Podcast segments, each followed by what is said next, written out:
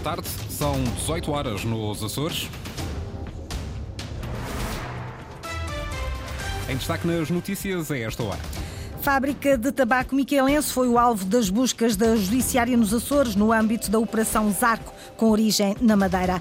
Estão a ocorrer roubos com recurso à violência no centro de Ponta Delgado, mais recente, a um turista que sofreu agressões. Há dois homens detidos. Santa Clara Porto para a Taça de Portugal. O jogo continua dia 29, depois de interrompido devido à chuva forte e ao mau estado do campo. Títulos para desenvolver já a seguir. Quanto a máximas para amanhã, 18 graus em Angra do Heroísmo, 19 em Santa Cruz das Flores, Horta e Ponta Delgada. Avançamos para as notícias, edição às 18 horas com a jornalista Margarida Praia.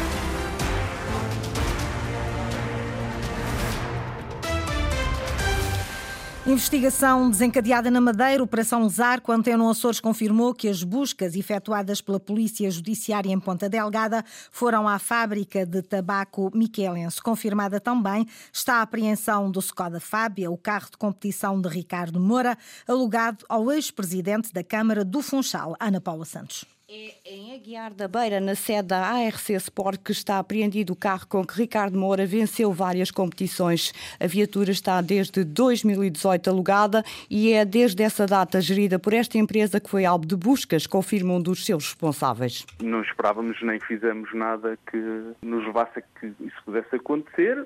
Como também não temos nada a esconder, entregamos toda a informação e toda a documentação que voluntariamente, portanto não temos nada, nada a esconder. Os documentos do Scódia Fábia foram apreendidos nesta operação de buscas. Daniel Patrocínio da ARC Sport explica que tem a ver com o um contrato com o ex-presidente da Câmara do Funchal, Pedro Calado, que nas provas de automobilismo faz dupla com Alexandre Camacho.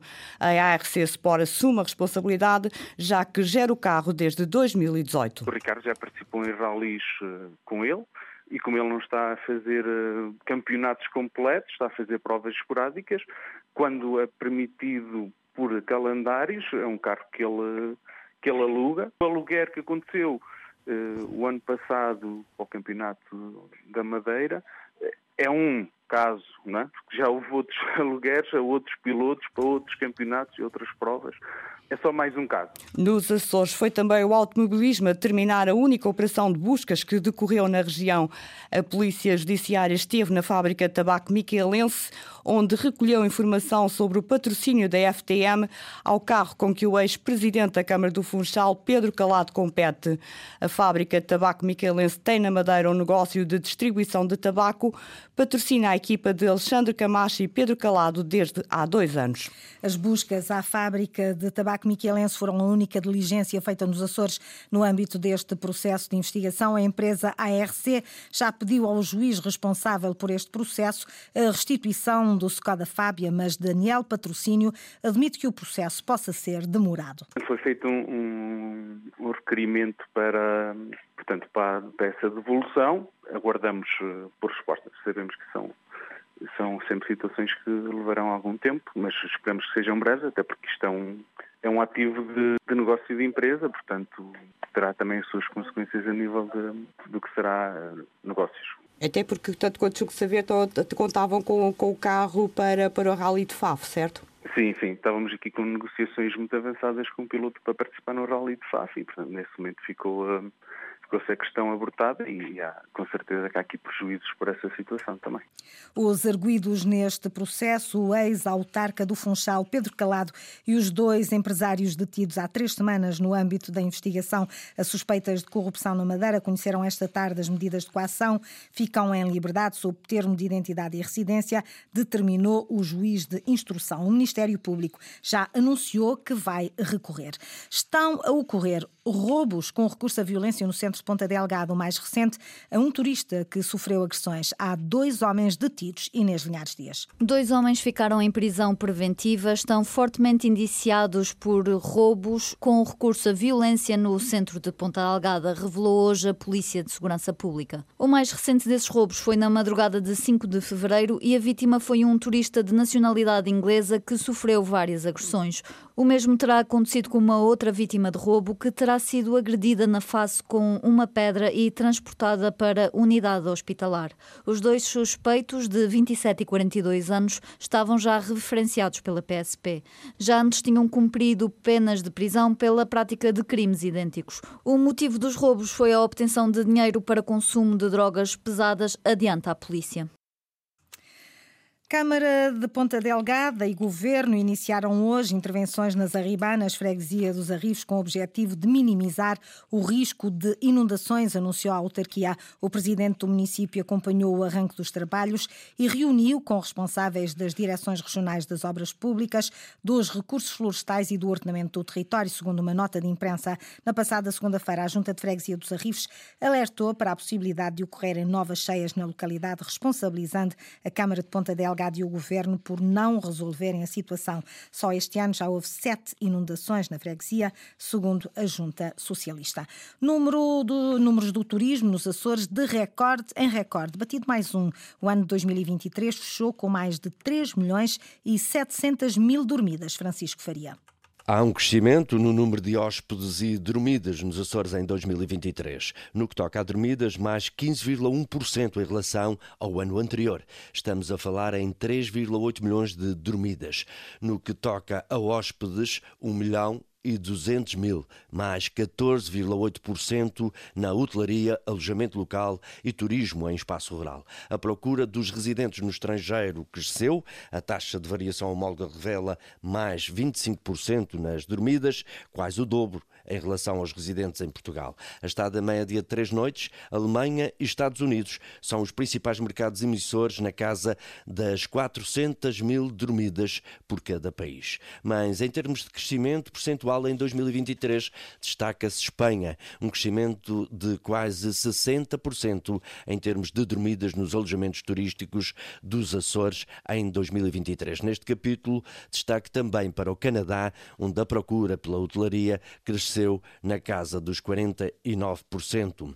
Agora, dormidas por ilha, os números revelam um crescimento em Santa Maria, Flores e São Miguel. O maior número de dormidas registra-se na ilha de São Miguel, 2,5 milhões. A hotelaria lidera a preferência de quem nos visita, revelam os dados preliminares de 2023, divulgados hoje pelo Serviço Regional de Estatística. Movimento cívico de agricultores recua na concentração anunciada para amanhã, na passada quinta-feira. Várias dezenas de produtores realizaram uma marcha lenta que passou pelas várias indústrias da ilha de São Miguel e terminou na Associação Agrícola. Anunciavam um manifesto que não chegou a ser entregue nem a Jorge Rita, presidente da Associação e da Federação Agrícola, nem a José Manuel Bolheiro, presidente do governo. O movimento de agricultores decidiu na altura realizar uma nova concentração no dia de amanhã, que já não se concretiza. Está assim marcada uma reunião de lavradores afetos a este movimento amanhã à noite na Covoada. Estudo alerta para a ameaça de extinção de algumas espécies de caracóis nos Açores. O número de exemplares sofreu uma grande diminuição em meio século na região. Esta é a conclusão de um estudo que tem por título Os caracóis endémicos dos Açores estão a desaparecer. De quem é a culpa? O estudo surge na sequência do projeto Live Snails, que pretende restaurar o habitat da área protegida do Pico Alto em Santa Maria, mais rica em espécies endémicas de moluscos terrestres nos Açores.